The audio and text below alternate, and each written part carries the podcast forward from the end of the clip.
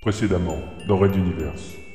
Sa forme se distordait, parasitée de l'extérieur. On sentait des efforts pour résister, puis soudain, il disparut. Comme les autres, le mental se prit la tête entre les mains. Pour l'instant, il ne s'agissait que de quelques êtres par-ci par-là. Mais demain, qu'en serait-il? Il ressentait de l'empathie pour ces petites lumières. Ces êtres vivaient avec lui depuis si longtemps. Pouvait-il les aider? La passe de Magellone. Devant le jeune homme, elle ne semblait qu'un petit point, une simple information entourée de feutres de couleur. Il se pouvait que cette aberration cosmique, compte tenu de ce qu'elle représentait, puisse entraîner des dommages collatéraux quand Fabio utilisait toute sa puissance. Red Universe. La plus grande saga galactique jamais racontée au podcast. Chapitre 11. Dynastie.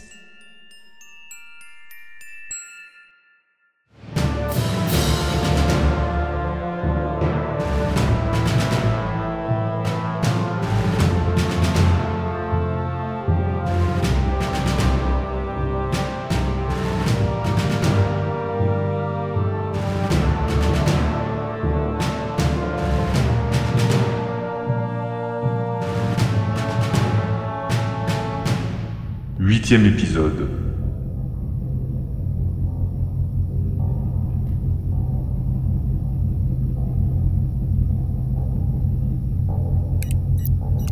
À quelques pas d'un sas donnant directement à l'intérieur de la machinerie du compresseur dimensionnel, Greg compulsait encore un nouveau clavier.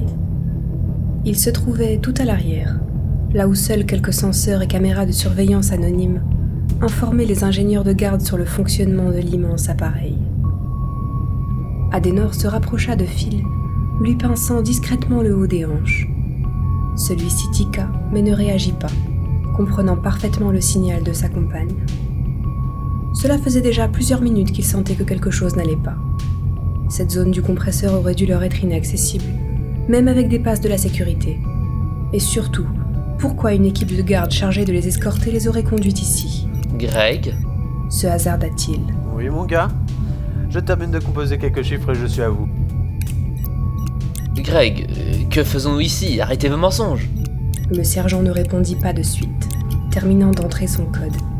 Puis baissa les épaules, soufflant profondément. Là, très là. Devant eux, la pièce sur laquelle donnait le sas s'illumina. Un ronronnement de chat s'y élevant doucement. Greg leva la main en direction de la petite lucarne, les invitant à se rapprocher avec lui pour voir. Dans un échange de regards, Phil et Adenor se partagèrent les rôles. Au cas où cela tournerait mal, à elle les deux miliciens, à lui le sergent. Voilà, je m'excuse par avance. Phil avança doucement pour jeter un œil à travers le hublot, sans rien remarquer d'extraordinaire. Il s'agissait là de la zone d'évacuation des compresseurs, là où l'on injectait les fluides usagés pour éviter une surpression. Un lieu vite invivable si... Il comprit trop tard. Profitant de son inattention, le sergent Greg lui enfonça un couteau de combat au travers de son flanc droit. Le jeune lieutenant ouvrit grande la bouche, écarquilla les yeux, alors qu'il sentait l'air commencer à s'échapper de ses entrailles, et le sang couler là où il n'aurait pas dû se trouver. hurla Adenor. Déstabilisée par le choc de voir son amant gravement touché, elle n'eut pas le réflexe d'éviter le coup de matraque d'un des miliciens derrière ses genoux, la forçant à tomber au sol.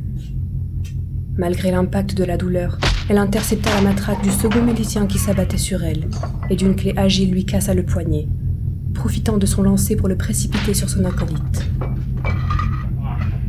Les deux roulèrent au sol tandis qu'à la force de ses bras, la jeune femme se traîna en direction de son amant.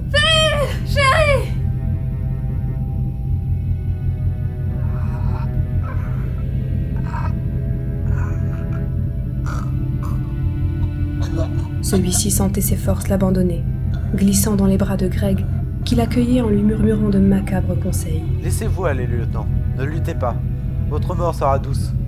Je suis sincèrement désolé. Vous n'auriez pas dû approcher cette vipère. Adenor Ah Elle va vite vous rejoindre dans le sas d'expulsion. Vous l'avez reconnu, n'est-ce pas? On activera un processus et vous serez volatilisé sous la pression brûlante. Ça sera très rapide et sans douleur. D'ici là, ne luttez pas. Et d'un coup sec, il retira le couteau, laissant le sang pénétrer les poumons encore plus aisément, tandis que l'autre laissa échapper un haut le cœur déjà gargouillant. Le sergent jeta un regard haineux vers la jeune femme qui touchait maintenant la jambe de son compagnon. Mon, mon chéri, mon chéri, réponds. Un coup sourd venait de couper net le hurlement de la Texane. Les miliciens l'avaient rattrapée et abattaient leur matraque sur la jeune femme, lui brisant plusieurs os. Celle-ci semblait loin de tout cela, n'avait Dieu que pour son compagnon, ensanglanté, agonisant dans les bras de cet homme au regard si cruel.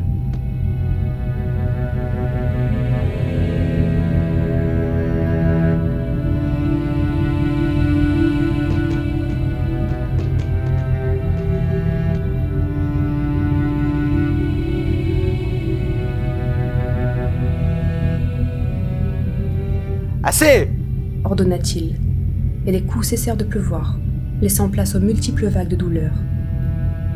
Mais ce n'était que pour son fil que ses larmes coulaient, pour lui qu'elle aimait, pour son amour, son espoir. Sans un mot, le sergent Greg fit signe à ses hommes d'ouvrir le sas, et soulevant prudemment le lieutenant Good, il l'emporta à l'intérieur de la petite pièce, le déposant avec précaution sur le sol. Encore quelques secondes pour lui prendre le pouls, puis il se tourna à nouveau vers la jeune femme au sol, pratiquement paralysée sous les coups violents et destructeurs qu'elle avait reçus. Alors, Texan Madame Agent 12 Est-ce quelques petits coups de matraque, de miliciens peuvent vous mettre ainsi hors jeu? Puis, s'adressant à ses acolytes, il ajouta Venez les gars, on s'éloigne, et on va voir si elle est capable de laisser ce pauvre gars qu'elle prétend aimer seul à son destin. Un à un, ils sortirent non sans chacun leur tour frapper de leurs rangers une Adenor à terre, sans défense. Le coup de Greg était certainement le plus violent,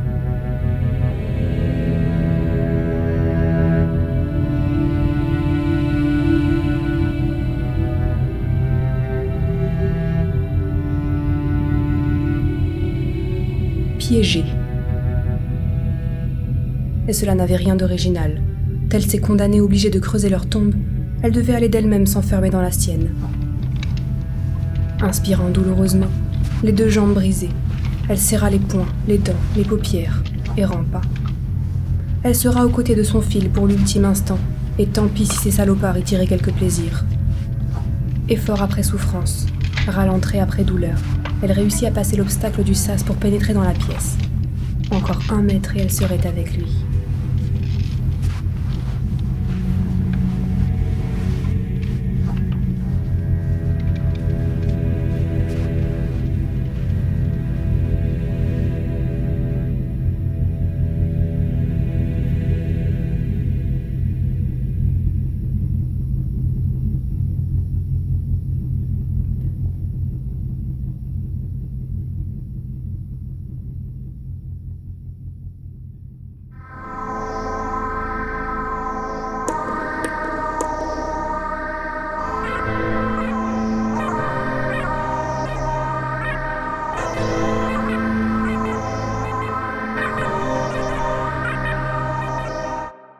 Raid d'univers à suivre.